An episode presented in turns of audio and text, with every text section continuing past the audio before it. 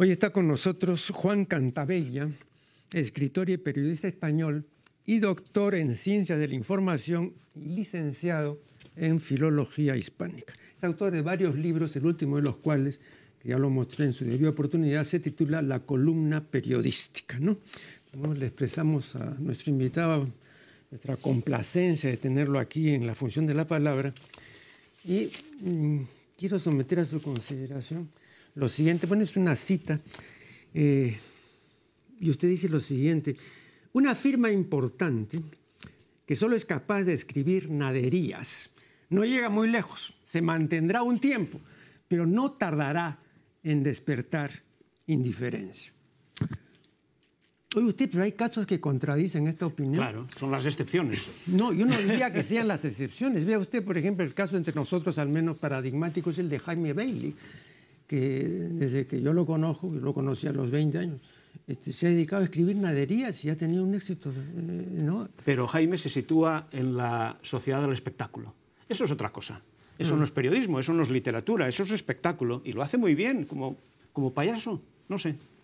No, pero él eh, tiene una pretensión, yo no sé hasta qué punto, le voy a mencionar este dato en el em, Diccionario Panhispánico de Dudas, que es una obra académica, ¿no? está citado varias veces, señor Bailey.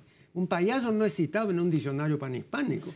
¿no? Entonces, yo, digo, ahí hay no, no un, cruce tal vez. No, yo pienso que aunque le citen, eso no significa que le están apoyando. Pero le voy a decir otra cosa, vea, este rechazo ¿no? Eh, de las naderías eh, yo no sé, no, eh, no, no, no, no es extenso. A mí me parece particular y circunscrito. Le voy a contar lo siguiente que tal vez sin duda usted sabe. ¿no? Recuerda este propósito que un día preguntaron a Julio Caro Baroja por qué no escribía en El País. Y él dijo, hombre, no puedo escribir ahí porque escribe umbral. Bueno, ¿y qué cosa? ¿No le gusta umbral? No, no es que no me guste, sino que se trata de un idiota. Yo no puedo estar junto a un idiota. Ese es un rechazo particular, ¿no? Por eso le digo yo... Marco Aurelio, si, si, no, si, no, quisiéramos relacionarnos con ningún idiota, no saldríamos a la calle. Mm. Eh, no tenemos más remedio. Los idiotas existen y, no hay que matarlos, hay que dejarlos vivir. Y no tenemos más remedio que convivir con ellos. Eh, es lícito que Caro Baroja no quiera escribir en el mismo periódico y, está, y es muy libre de hacerlo. Ahora bien, eh, si va a otro periódico se encontrará con otro idiota. Seguro. No, pero lo que quiero decir es que el disgusto de Caro Baroja, en este caso que recién expuesto, ¿no? es el gusto de muchísima gente, ¿no? porque el umbral, era muy leído. A eso me refiero. ¿no? O sea, no era muy leído. Claro, igual que lo de Bailey también. ¿no? O sea, no, no, es que no tengan lectoría. Sí, porque la gente lee más a los que están en el espectáculo que no a los que dicen cosas profundas y Caro Baroja diría cosas profundas y sería mucho menos leído que Umbral que decía naderías. Mm. Bueno, eh, hay un célebre historiador británico del siglo XIX, Thomas Carlyle, que entre otras cosas se distinguió por sus eh, estudios acerca de la figura del héroe. Eh, y él decía que en su dilatada existencia, que murió octogenario, no había visto en ningún caso, en ningún diario, una noticia importante. Bueno, esto dicho por Carlyle ya nos deja pensativos. Yo creo ¿no? que lo, dijo en calidad de butat o salida, ¿no? Eh, para significar el hecho incontrovertible de la importancia de lo inesencial hay mucha hojarasca, hay mucho bagazo, hay mucha nadería en la prensa escrita. Y es eso lo que atrae. Porque cuando uno pide, diga, hombre, artículos interesantes, eh, que, desenvuelvan temas, etcétera, y todo, bueno, esos son los menos, pues, ¿no? Eh, entonces, eh, esto también explicaría juicio, por ejemplo, tajantes. A mí siempre me ha sorprendido, sin duda también a usted, que una persona tan culta y tan inteligente como don Marcelino Menéndez y Pelayo tuviese la opinión que tenían los periodistas. ¿no? Aquí entre nosotros, un ideólogo como Manuel González Prada decía, la expresión periodista venal es una redundancia, etc. Entonces podrían mencionar una serie de personas que, bueno, hay que tomarlas en cuenta, que no son pues cualquier persona, que, han mirado muy mal a los periodistas. Las palabras de Marcelino Menéndez Pelayo, un hombre cultísimo y un hombre preparadísimo y con una obra eh, considerable, son realmente destructoras, mm. porque lo que decía de los periodistas era algo así como era como que nosotros éramos una eh, infame canalla. Exacto. Eh, eran unos términos muy fuertes. Yo creo que excesivos. ¿eh? Las cosas yo creo que hay que situarlas en un terreno medio y no somos ni lo que nosotros nos creemos ni lo que creen nuestros enemigos. En realidad somos, pues bueno, personas que intentamos hacer lo mejor posible las cosas y unas veces nos salen bien y, muchas veces nos salen mal. Pero también les pasa a los médicos y también les pasa a los abogados y también les pasa pues a las vedettes de teatro. Bueno, eh, perdón, en el caso de, los, en el caso de los médicos, en el caso de los médicos, eh, digamos, la estimación que hoy se profesa a los médicos es muy reciente. Yo eh, leía en el libro que tiene un excelente título que se titula esta obra de José Luis de, Villalonga, eh, La nostalgia es un error. y, él dice, y él dice pues, que al médico en su tiempo, ¿no es cierto?, le pagaba el criado ¿no? y lo hacía salir por la puerta falsa. Ese era el médico. Y aquí pues había dos condiciones para ser médico en el siglo XIX, querer serlo y ser negro. Entonces, este, la importancia, digamos, eh, adscrita al galeno, eh, como le digo, no debe tener más de 100 años. Fíjese usted que los médicos tienen eh, asegurado siempre el fracaso a largo plazo. Mm. Siempre. Y sin embargo, les miramos con muy buenos ojos en nuestros días. ¿Te cree? pues mire, sí, en líneas generales sí, en nuestros días. Efectivamente, yo comparto su idea de que en los siglos pasados las cosas no eran así. y cirujano era el barbero el barbero era el cirujano, el que extraía las muelas y el que abría y el que sacaba. Ya me dirá usted con qué garantía de éxito. Mm. Muy poca. Rousseau decía que mm, cuando estuviesen las últimas llamasen al médico, porque él no quería sufrir, entonces con la presencia del médico iba a acelerar el trámite, iba a morir pronto. ¿no?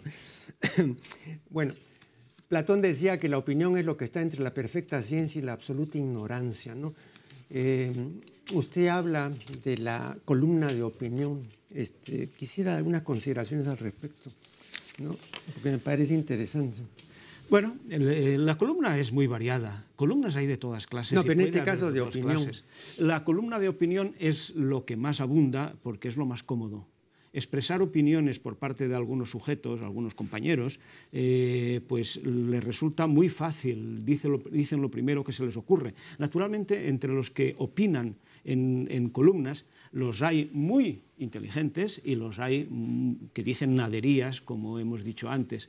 Eh, y yo mm, me gustaría que los lectores se inclinaran por los que dicen cosas inteligentes. No siempre ocurre así, ni mucho menos. Y por lo tanto es una situación un poco lastimosa en muchas ocasiones. Eh, se ha dicho y repetido que la verdadera reina de los medios de comunicación social o de los medios de comunicación masiva es la publicidad. Y efectivamente es así. Em, le voy a contar una anécdota al respecto. Hace más de 30 años, em, cuando acababa de publicarse, eh, o estaba por publicarse eh, el primer número del diario La República, el director Guillermo Thorndike congregó a una serie de intelectuales y, y gente, digamos, que tenía el oficio del pensamiento. Eh, y dio a cada cual, digamos, la posibilidad de escribir un artículo semanal.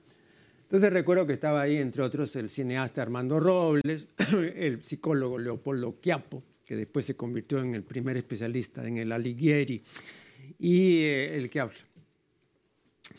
Y en una ocasión, y esto se lo digo así de primerísima mano porque yo estuve presente, en una ocasión, el doctor Chiapo presentó un artículo a la consideración del director acerca de un programa infantil del Canal 4 y criticaba el programa.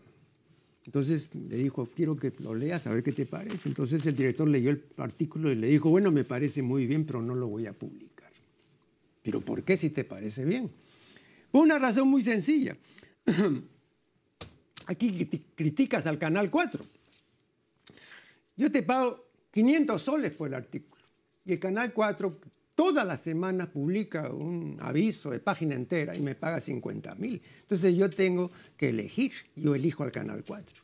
Ah, muy bien, le dijo. Y entonces yo elijo renunciar inmediatamente y renuncio. No, porque en ese sentido Capo era muy consecuente. Bueno, ese es el poder de la publicidad. Y eso ocurre en todos los diarios. Ahora, no sé en qué medida usted, que es un estudioso del punto, ocurría también así, con esa fuerza antes. ¿no? Vamos a ver, eh, muchas veces decimos que una noticia es aquel texto que se mete entre dos avisos. Eh, como definición. Como... Entonces eso quiere decir que la importancia de la página pues, es escasa para la noticia. En realidad pues, damos un producto que está muy marcado por esos avisos, por esa publicidad. Eh, usted me dice, ¿qué ocurría antes? Bueno, hay muchos antes, ¿no? Eh, la publicidad, hace 50 años. La publicidad ha ido tomando poder, ha ido tomando poder y cada vez se ha apoderado de más presencia, de más fuerza. Eh, últimamente, por lo menos entre nosotros, la publicidad ha decaído.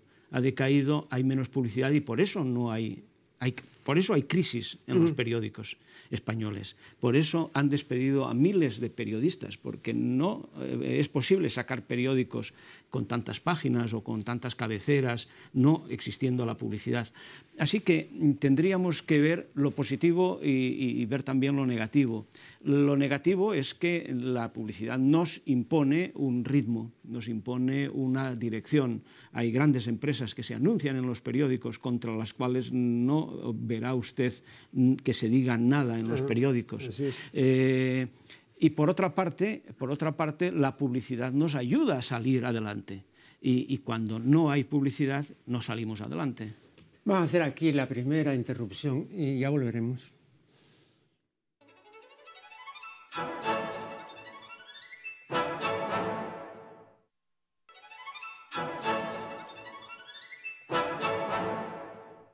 Estamos dialogando con el profesor Cantabella. Eh, una pregunta que es inevitable es la siguiente. Si el programa televisivo de entrevistas o la columna periodística diaria eh, son posibles. O sea, es posible, bueno, de hecho es posible, porque aquí por lo menos y en otras partes también hay un programa televisivo diario, ¿no? Con la misma persona, etcétera. Y lo mismo, columnas diarias, ¿no? Eh, sin embargo, Rosa Montero, a quien usted cita, cree que eso no, no es posible. Bueno, es posible, pero no está bien, ¿no? Usted aduce de ella una cita que es, eh, en una de sus partes dice, cuando se habla mucho, y aún peor, cuando se escribe mucho, no solo se corre el riesgo de soltar tonterías, sino sobre todo de dejar de sentir lo que se dice. Y estoy convencida de que hablar sin emoción, hablar sin necesidad de hablar, va robándote el alma poco a poco. La palabra sin corazón te deja seco. Ahora, usted aduce esta cita, pero no, no, no, no está completamente de acuerdo con Rosa Montero. ¿Por qué? Mm, es difícil que yo no esté de acuerdo con ella porque me parece una mujer espléndida. Es una mujer eh, periodista. Somos compañeros de curso, por cierto. no, pero usted en, su libro, usted en su libro dice, bueno, efectivamente, todos los días, pero para eso está la cultura y para eso está esto, entonces sí se puede. Se puede, pero baja el tono de la columna. Eh, cuando uno se impone la necesidad de escribir todos los días, no se puede estar al máximo nivel. Eh, es imposible, es que no, el ser humano no da para tanto. Una columna diaria es una especie de castigo eh, hercúleo, de llevar una cadena subiendo al monte con la cadena y eso no hay quien lo aguante. hay quien lo hace, hay quien lo hace más o menos años. Eh, Umbral estuvo 40 años practicando eso, pero usted dice, eh, inanidad, pues eso. Pero, pero hay algo que es importante, ¿no? Eh, efectivamente, yo también creo que no, no es posible, y lo vemos aquí, ¿no? en una ocasión, recuerdo, no hace mucho, una de estas personas que tiene a su cargo un programa diario, ¿no? tenía que entrevistar a un escritor que no reside aquí y que acaba de publicar un libro. bueno ni siquiera leyó la, la sola. Entonces comenzó a hablar de cualquier cosa, ¿no? y así llenó el espacio. ¿no? Bueno, y eso se repite, ¿no? Eh, pero hay algo más serio que eso. Ve usted, eh, una propiedad que tiene la basura es que es muy adictiva. Es más adictiva que la mayor de las adicciones por droga. ¿no? Entonces hay un acostumbramiento a la basura. Unamuno decía, el hombre es el animal guardamuertos, decía Unamuno, y es cierto, ¿no? Efectivamente somos los animales que guardamos a nuestros muertos. Pero eh, le faltó agregar que también es el, eh, eh, animal que guarda la basura y que se complace en ella, ¿no? Entonces, esta repetición y este carácter insubstancial de la entrega diaria termina gustando. Entonces hay un acostumbramiento a esa insulsez, ¿no? Claro, claro. Eh, gusta que siempre estar en presente, hacerse presente en el periódico, que comenten, que hablen de uno, pero uno puede decir cosas muy interesantes eh, un día, una semana, un mes, un año. Cuando llegas que estás ya dos años todos los días escribiendo cosas, pues es imposible. Tom Wolfe, en su, en su libro sobre el nuevo periodismo, lo que dice es, Mire, eh, cuando un columnista está todos los días escribiendo, con un espacio de tiempo muy largo, llega un momento en que ya tiene que comentar los problemas, perdón, los programas de televisión. Cuando un comentarista, cuando un columnista comenta los, los programas de televisión, está acabado. Es que no tiene otra cosa que decir. A ese columnista lo que hay que hacer es enviarle una cesta, es, es despedirle con dignidad, porque no puede aportar nada. Bueno, pero hay quien no se da cuenta. Hay quien no se da cuenta que está muerto y continúa caminando. Pero los más de los lectores no se dan cuenta, ¿no? Porque hay ahí, digamos, una, una pobreza también del lector, ¿no? O sea, una falta de exigencia del lector. Entonces el lector se complace en aquel que le ofrece naderías porque es eso lo que puede entender o quizá disfrutar, ¿no? Es posible. Eh, los columnistas tienen también su público y es un público muy entregado les gusta su columnista y lo van a leer siempre, diga lo que diga. Bueno, pero eh, muchas veces esos columnistas defraudan a sus lectores. A lo mejor son los últimos en enterarse, pero llega un momento que se tendrán que enterar que están siguiendo a un muerto. Nuestra famosa compositora Chauca Granda decía que nosotros aquí en el Perú no teníamos columnistas, sino calumnistas. No será un juego simpático palabra porque algunos de ellos eh, cuestionó ciertas cosas de la señora Granda e incluso eh, deslizó la posibilidad de que sus creaciones no fueran lo originales que se pensaba que eran, ¿no? Entonces saltó hasta el techo, pues, la señora Granda, a quien yo he entrevistado tres o cuatro veces también. Es una pequeña venganza, ¿no?, por parte de ella, pero comprensible. ¿eh? Somos humanos y estas cosas duelen, pero decir que todos los columnistas son calumnistas es una calumnia. O por lo menos Vea, por lo menos en el caso, de, digamos, de Federico Moore, ¿no? Eh, yo ya por razón de cronología lo, conocí en sus últimos años. Él murió en 1955 y escribió sus últimas cosas en la revista Caretas, ¿no? Pero en sus buenos años, pues, se decía no solamente de la gran calidad periodística de Federico Moore, sino también de su carácter venal, ¿no? Y entonces en una ocasión, estando en la universidad, se le acercaron unos universitarios y queriendo afrentarlo, este, le dijeron, Mor, eh, nosotros no escribimos como usted por dinero, sino por dignidad. Y entonces Mor dijo, bueno, es que cada uno escribe por lo que le falta. ¿no? es muy buena la. Una réplica, desde luego, es excelente. Sí, eh, Injusta también, probablemente. Pero, bueno. Así es. Eh, usted cita a Fernando López Pan, que subraya la necesaria e imprescindible formación cultural y humanística que debe poseer el informador. Bueno, esto es lo que en inglés se llama wishful thinking, ¿no? O sea, digamos, algo que está en nuestro propósito, algo que pueda suceder, pero que de hecho no sucede y que la realidad es muy distinta, ¿no? Vea usted, profesor Cantabella, en primer lugar vivimos o sufrimos una videocracia, ¿no? Pero no estamos en una lectocracia, eso es lo primero. Y lo segundo, y este es un ejemplo bien concreto. ¿Qué formación cultural y humanística puede haber cuando una enciclopedia importante como la Enciclopedia Universal Salva en 33 tomos, yo la he mostrado aquí, en el artículo que dedica a la intertextualidad, dice que la intertextualidad es un plagio. Bueno, decir a estas alturas o en estas honduras que es un plagio, entonces, en una enciclopedia de esta, entonces, ¿qué puede usted pedirle al periodista Que, que, no ha pues, leído, pero ni un tomo de la enciclopedia, ¿no? Entonces, también creo que es un nivel, ¿no? La falta de cultura es un mal general.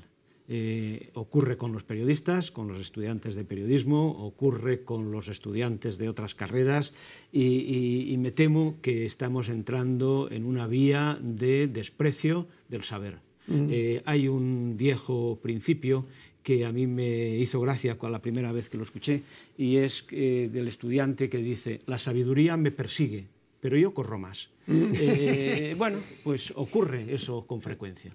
Eh, hay muchos estudiantes que vas detrás de ellos intentando que entren por la vía del aprendizaje, por la vía del conocimiento, y, te están diciendo, no, no, mire usted, muchas gracias, pero ya tengo, ya, ya me voy por, por mi camino. Bueno, pues es lamentable, es frustrante para los profesores y supongo que eso se contagia y también será frustrante para los lectores. Ahora, yo tengo una explicación para todos esos males. No sé si usted la comparte, pero brevísimamente se la expongo. Desde la llamada posmodernidad, o sea, desde mediados de la década de 1980, poco más o menos, eh, en la sociedad llamada informática y en la era digital, estamos ahora en la era digital, en la sociedad informática, hay cuatro ismos.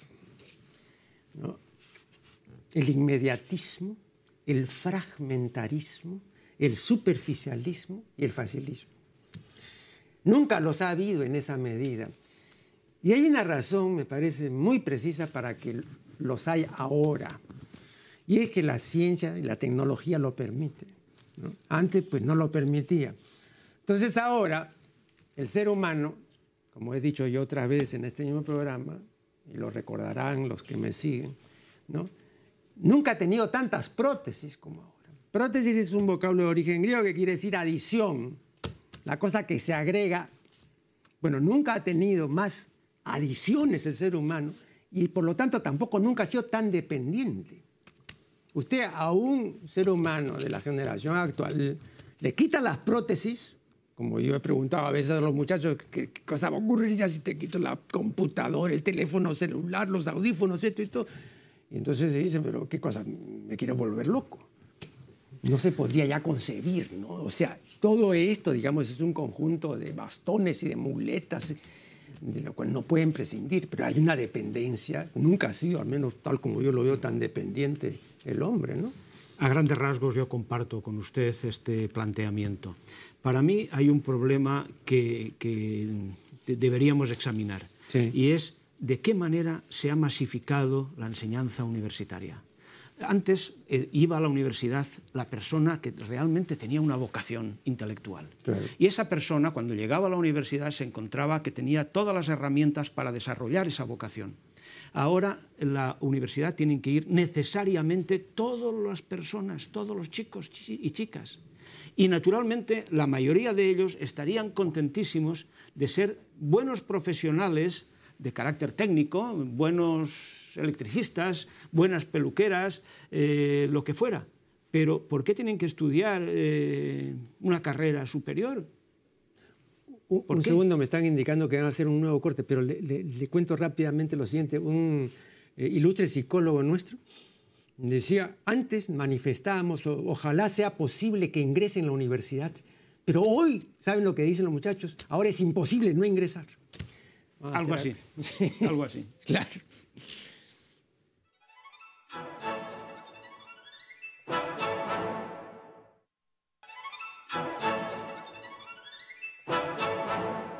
Seguimos dialogando con el profesor Cantabella. Vea, hay cuatro lesiones cerebrales todas ellas muy importantes y debidamente estudiadas por los especialistas. si se lesiona el llamado centro de Broca, ¿no? la persona no puede hablar. Eso se llama afasia. Si se lesiona el centro de Exner, la persona no puede escribir. Eso se llama agrafía. Si se lesiona el centro de Wernicke, la persona no entiende lo que oye. Sordera verbal. Y, si se lesiona el centro de Kussmaul, la persona no entiende lo que lee. Bien, estas cuatro lesiones son muy serias, ¿eh? muy serias. Pero a estas alturas, con toda la tecnología extraordinaria que tenemos, ¿qué cosa está ocurriendo? Que sin que haya habido una lesión cerebral propiamente dicha, cada vez más son los alumnos que no entienden lo que dice el profesor, no entienden lo que leen. Y esto están las estadísticas, creo que no solamente ocurre acá, esto en todas partes. A mí me decía el doctor Cáceres cuando yo le mencionaba esto, que claro, también puede haber pues, una lesión por disfunción o por no función. Claro, si no se pone a funcionar aquello pues, que debe funcionar, entonces se van a... Pero yo digo en muy corto tiempo, porque está ocurriendo pues, con escolares, ¿no? Bueno, eh, había una reducción tremenda del léxico, o sea, cada vez, digamos, la gente habla menos porque tiene menos palabras para comunicarse. En fin, eh, ¿no le parece muy serio esto? Porque esto sí ya es una inducción cultural de una lesión cerebral, pero que se traduce en la realidad, digamos, en, en una inoperancia pues definitiva, ¿no? Efectivamente, es un problema. Yo creo que no es un problema masivo. Yo creo que hay personas que lo sufren y la mayoría de las personas no lo sufren, por fortuna. Pero, pero sí hay personas que no han puesto en funcionamiento esos órganos, podríamos decir, y por lo tanto no le han dado vida una persona no camina, pues termina sin masa muscular y no puede caminar. Y eso puede llegar a ocurrir. En el, aspecto intelectual, como se nota mucho menos que con las piernas, pues entonces hay personas que nunca la han ejercido, porque toda la vida desde pequeños han estado pendientes de sus, de sus balones, de sus eh, juegos, etcétera, y nunca han puesto en funcionamiento la inteligencia pues llega un momento en que cuando les exigen algo se encuentran al margen de lo que se les exige. Y por lo tanto ya eh, dicen, nosotros no, yo no, entendemos, no podemos expresarlo, eh, es usted el que no se hace entender. No, el que no me entiendes eres tú. Claro, pero eso no ocurría hace medio siglo. O sea, ahora, digamos... Porque, porque no llegaban todas esas personas a la universidad. Esas personas se quedaban trabajando en el campo y entendían perfectamente que tenían que sembrar melones o tenían que sembrar patatas y, no había ningún problema. Pero ahora esas personas necesariamente tienen que pasar por la universidad y si no, los papás quedan frustrados para toda la vida. Los hijos no, los hijos les da lo mismo. ¿Qué ha ocurrido? Que la universidad en general ha bajado su nivel para poder recepcionar a todos esos alumnos que no merecían estar allí. Y esa es la realidad. Estamos dando menos materia, menos profunda, para que todos puedan entender lo que se les dice. Y naturalmente, cuando eh, a todos los alumnos hay que hacerles comprensibles una materia, tienes que hablar para el menos inteligente, no para el más inteligente. Yo hace muchos años, eh, conversando un día, bueno, lo hice en varias oportunidades y también en la televisión con el sacerdote jesuita José Luis Idígoras, que acaba de publicar un libro sobre la mujer, muy interesante y que fue además criticado por la jerarquía eclesiástica porque exponía bueno, puntos de vista que el catecismo no, no acoge necesariamente, ¿no? pero a mí me parecía en el mayor interés. ¿no? Eh, y entonces él, entre otras cosas, planteaba el hecho de la indigencia. Y decía, eh, el sacerdote, entre otras dificultades que tiene que enfrentar, debe enfrentar la indigencia del otro, que solamente puede compensarse con el amor cristiano y con una serie de otras virtudes que no siempre tenemos, ¿no? Pero el otro solo tiene que ofrecernos su indigencia, ¿no? Su desprovisión, no material, ¿no? Porque uno puede ser indigente en muchas cosas, no solamente en medio de subsistencia. Ahora, ese problema de la indigencia se ha agravado, porque cuando uno entra en una conversación, cuando uno quiere relacionarse, entonces eh, Recuerda el, proverbio chino, ¿no? que sirve para dar título al proverbiario que, ha reunido nuestro principal sinólogo, y que se llama la abeja diligente. Y el, primer proverbio dice, la abeja diligente no se detiene al libar de la flor caída. Esa flor caída es el indigente. Entonces uno no puede, digamos, entablar una relación propiamente tal con el indigente porque solo nos puede eh, ofrecer eh, su menesterosidad, su indigencia. ¿no? Eso dificulta mucho la relación entre seres humanos y las vinculaciones reales, auténticas, ¿no? porque hay un desnivel ¿Cómo lo, lo Efectivamente. Lo que pasa que, que muchas veces el profesor universitario lo que tiene que hacer es prestar atención y apoyarse en la gente inteligente y en la gente que está buscando el conocimiento. En la medida en que haces esto, puedes proyectar el conocimiento a las personas más indigentes, pero de una forma indirecta y, y indudablemente sufriendo al no poder aportarle todo ¿Cómo lo que es deberías. Forma indirecta? Por medio de la gente que sí tiene un peso específico en la clase. En la clase eh, nosotros vemos que a lo mejor un 10% son personas inteligentes que merece la pena trabajar con ellos, trabajar para ellos, hacerles eh, partícipes de lo que sabes, etcétera, etcétera. Esas personas, si las pones a trabajar en grupo con las personas menos volcadas, pues terminan proyectando, porque esos indigentes a lo mejor al profesor no le hacen mucho caso, pero al compañero inteligente sí pueden hacerle mucho caso. De todas las maneras, siempre hay un grupo, perdón, siempre hay un grupo que mm, habría que empujar para que saliera, porque mm, está visto que no va a recibir nada, que no quiere recibir nada que piensa que todo se le tiene que llegar por ciencia infusa. Eso es imposible. Si no hay esfuerzo, no hay aprendizaje. Siempre, es imposible. Siempre recuerdo, usted sabe que eh, eso lo manifestaba el gran neurólogo español Santiago Ramón y Cajal. Y él hablaba de los mordientes de la acción eficaz. Y él decía los mordientes de cualquier acción. El mordiente es un término de tintorería, ¿no es cierto? El mordiente es la sustancia para fijar los colores en las telas. Entonces decía Ramón y Cajal, para fijar la acción eficaz hay que tener interés, atención, esfuerzo y perseverancia. Cuatro mordientes. Ahora vaya usted a hablarle, por ejemplo, del esfuerzo a los seres humanos, no es lo último que quieren hacer. El ser humano detesta esforzarse, ¿no? Entonces, ahora, en esta época de máquinas y de artefactos y de gran tecnología, eh, las máquinas están haciendo eso. Me parece que fue Bradbury, no sé si usted lo sabe, pero bien interesante, que él había imaginado cómo van a ser las grandes corporaciones, los consorcios más extraordinarios, comerciales, etcétera, en, los, en, lo, futuro cercano solamente van a tener a un hombre y a un perro. ¿Y por qué le decían? No? Bueno, al hombre para que le dé de comer al perro y al perro para no dejar que el hombre se acerque a las máquinas. Bueno, me parece que a eso vamos a terminar, terminar llegando, ¿no? Bueno, eso es un chiste y, es muy inteligente por parte de Bradbury.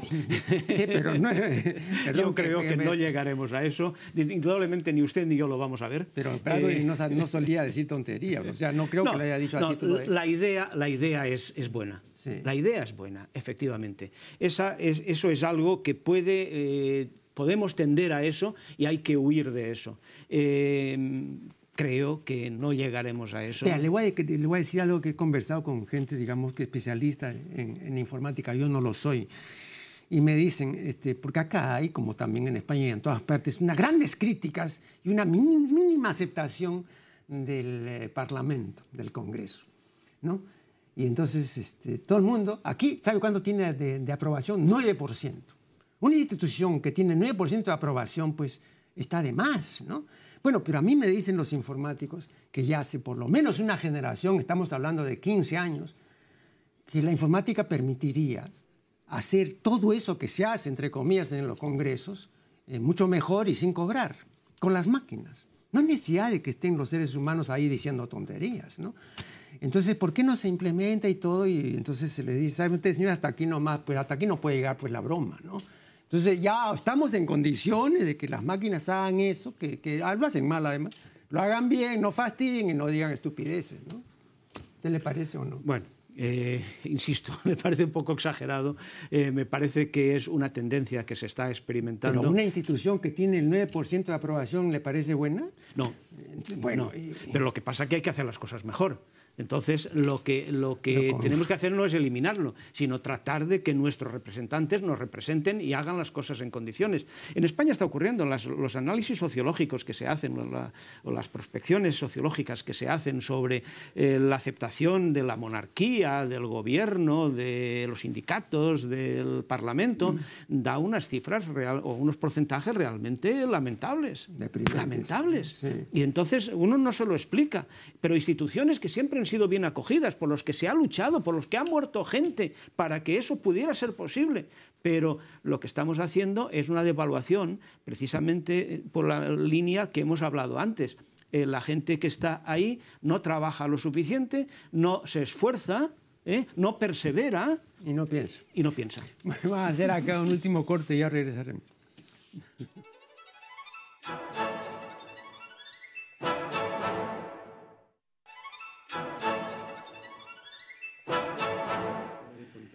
Este es el último segmento de una entrevista muy interesante y significativa eh, con la persona justa y adecuada para esta clase de entrevista, que es el profesor Juan Cantabella.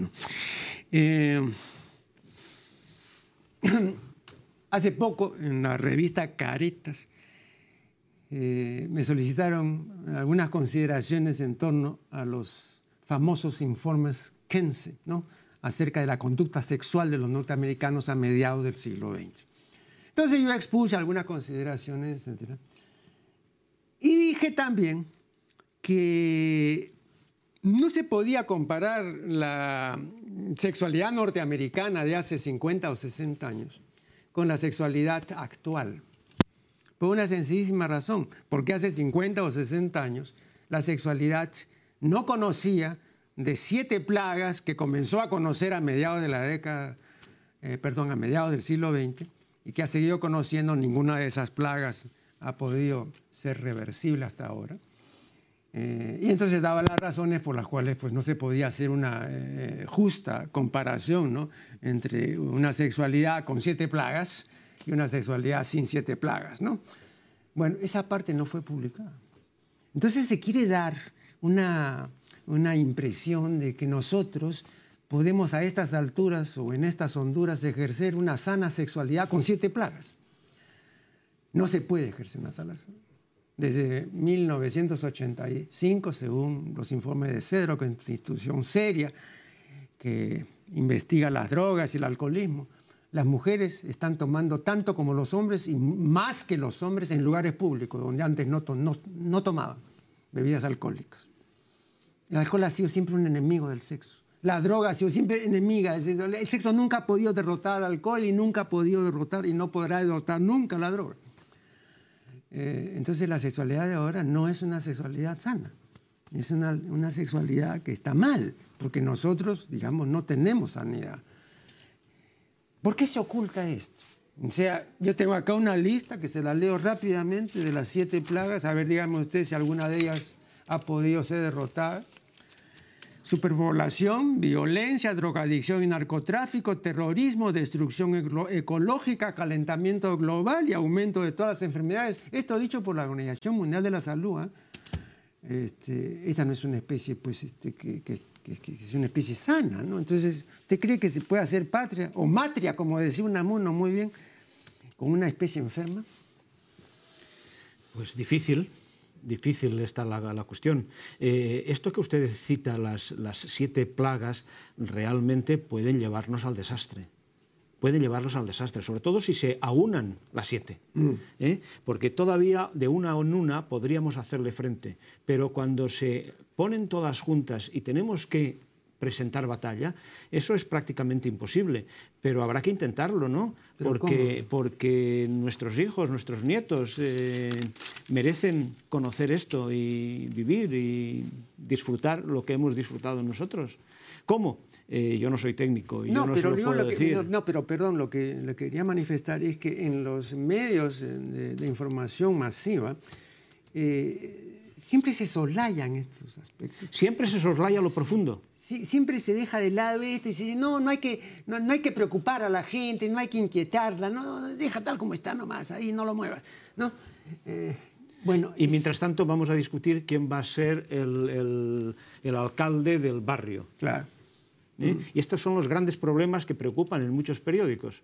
El alcalde del barrio y las luchas que hay para alcanzar la alcaldía. y los grandes problemas quedan siempre relegados, porque probablemente no llegamos más lejos. Estamos tan metidos en la inmediatez, que usted ha aludido antes a ella, que no sabemos salir de ahí. Y por lo tanto hacemos un periódico o hacemos una televisión que es para solucionar, si es que se puede solucionar, naderías. O, o sea que estamos, en cierto modo, hablando de lo mismo que hemos empezado a hablar. Sin embargo, yo veo que en su libro, que, repito, es una contribución importante y es un intento ¿no? de agrupar una serie de noticias y una serie de situaciones que hasta donde yo sé nadie había eh, hecho antes. ¿no? Eh, pero eh, en su libro el, asunto es menos apocalíptico. Yo diría que incluso usted es creyente en que vamos a superar eh, todas las dificultades que ahora nos agobian eh, y que tenemos las condiciones para superarlas. Bueno, yo puedo ser creyente en que tenemos que luchar, en, que tenemos que luchar. Lo que no soy es, ingenuo y, pensar, y pensar que las cosas se solucionan Eh, indudablemente, si no luchamos, si no intentamos hacer las cosas mejor, pues no vamos a salir adelante. Y las perspectivas efectivamente no son buenas. Las perspectivas, viendo eh, las nuevas generaciones, cómo actúan, cómo se comportan, lo poco que luchan, eh, cómo se dejan llevar cómo solamente buscan el disfrute, pues realmente eh, es un poco de temer. Pero yo siempre me apoyo en esas minorías que son conscientes, que son responsables, que lo vemos en clase frente, como le decía antes, frente a una masa eh, anodina que no, que no se mueve. Sin embargo, hay gente por la que vale la pena apostar y trabajar e incitar para que vayan adelante. ¿Y usted ve alguna diferencia en ese sentido entre hombres y mujeres? Yo sí la veo y le voy a decir por qué. Vea, eh, cuando yo ofrecía conferencias, ahora ya no, eh, en el momento de las preguntas, eran más los varones que preguntaban y muy pocas las mujeres que preguntaban. Y a veces cuando preguntaban, preguntaban naderías, ¿no? Eh, ¿A qué se debe? Yo creo que las mujeres son mucho más inteligentes. No, yo no digo eso, no digo, pero en el momento, digamos, de, sí, bueno, eh, en el momento, digamos, del intercambio ideativo, eh, los hombres son los que toman la iniciativa. Porque estamos más acostumbrados a dar la cara, somos la imagen. En una familia el que habla es el varón, pero la mujer es la que te está, está diciendo. Pero desde el, actúa desde el segundo feminismo que vino contra la contracultura, desde los años 60 hasta la fecha han pasado más de 50 años. Esos cambios no se producen de la noche a la mañana. Se producen los cambios cuando son de una generación de móviles a otros. Pero los cambios profundos, realmente arraigados, los cambios de mentalidades, es la cosa más difícil que de producirse. Pero porque vea, tardan décadas. ¿cómo, ¿Cómo explica usted rápidamente que las feministas no hayan podido prever, pero en absoluto, algo que, bueno, quizá alguien más perspicaz, no sé, pudo prever.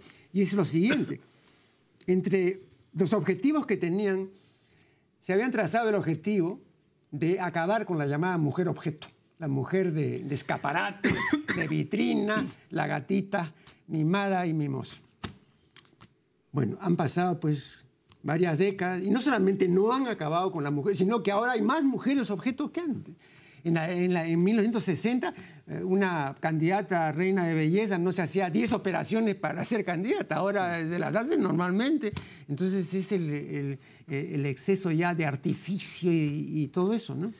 Pero esto es lo que se ve muchas veces y no quiere decir que todo el mundo sea así. Las personas que no entran por este camino no salen en los periódicos, no, se presentan en los desfiles de belleza. Y, lo mismo pasa con otras cuestiones. Eh, la violencia, por ejemplo. Eh, nuestra sociedad, nuestra sociedad eh, se ve mucha violencia, pero sin embargo, en líneas generales, yo creo que somos menos violentos que en otras épocas. Yo creo que en otras épocas hubo más guerras y hubo más agresividad. En, nuestro tiempo, mm, de alguna manera, eso está limitado, ha sido, está en regresión. Lo que pasa es que los más violentos son los que ocupan las primeras páginas de los periódicos. Entonces, ¿cómo no verlo? Lo tenemos que ver necesariamente pero no, no, no está eso por encima de todo. Eh, ¿Continuarán existiendo las mujeres objetos? Claro que sí, pero son las que ocupan la última página del tabloide. Sí, pero eh, todo este movimiento que ha logrado cosas muy significativas para el progreso y la situación de la mujer, ¿cómo no pudo prever que no era nada fácil, en absoluto, terminar con esta llamada mujer objeto? Porque ahora, repito, yo un día mostré acá un número especial de la revista Vogue que tenía 744 páginas, bueno, de las cuales 700 eran de avisos para la mujer objeto. Y Vogue es una revista internacional, mundial, ¿no es cierto? Pero todas las mujeres no compran Vogue. Ya sé, pero, pero, pero es significativo, puede, una cantidad importante de mujeres, ¿no? Pero es, que nosotros eh, podemos intentar ver que eh, la sociedad eh, va a cambiar de una forma radical y las sociedades nunca cambian de una forma radical ni, van a cambiar nunca. El cristianismo llegó hace dos mil años y pensó que extenderían la, doctrina del, Redentor y, el mundo cambiaría de la noche a la mañana. Y, bueno, y, es lo que es el cristianismo y la gente eh, ha adoptado ese pensamiento que ni siquiera es totalmente sincero y profundo ni en los propios cristianos. Por lo tanto, ¿qué se puede esperar de otras ideas? Las ideas feministas propiamente dichas pues tienen 50 años, aunque haya otros documentos de hace dos siglos, pero el, verdadero esfuerzo es de hace 50 años. ¿No se ha logrado eso? Claro que no se ha logrado, ni se va a lograr nunca tampoco, porque el ideal no se logra nunca, jamás, y, en cuanto se logra deja de ser ideal. Pero ¿no ve usted que ha habido un avance significativo en muchos millones de mujeres que tienen un pensamiento radicalmente distinto? O por lo menos no tan pronunciado en ese sentido. Son de otra manera de pensar y eso lo ha logrado, si no directamente el feminismo, una toma de conciencia social por parte de las personas en general. Eh, de todos modos, yo me reafirmo en lo que le decía antes. Yo prefiero tener un, curso de chicas antes que de chicos, porque, porque, sé que son trabajadoras constantes, que se dejan aconsejar, que, quieren salir adelante. Eh, han sido preparadas por sus padres para para desarrollar mayor esfuerzo, porque saben que si se dejan llevar, eh, en la sociedad les va a condenar a la, marginación. Y en cambio tienen que trabajar mucho más que el varón. El varón lo tiene, tiene en gran parte mucho conseguido, ellas no. Yo me apoyo en eso. Cada uno se puede apoyar en lo que quiera. No, me parece muy bien. Desgraciadamente ya el tiempo se ha vencido y solo me resta eh, expresarle mi más cordial agradecimiento por su valiosa contribución en este programa y con ustedes será hasta el programa siguiente.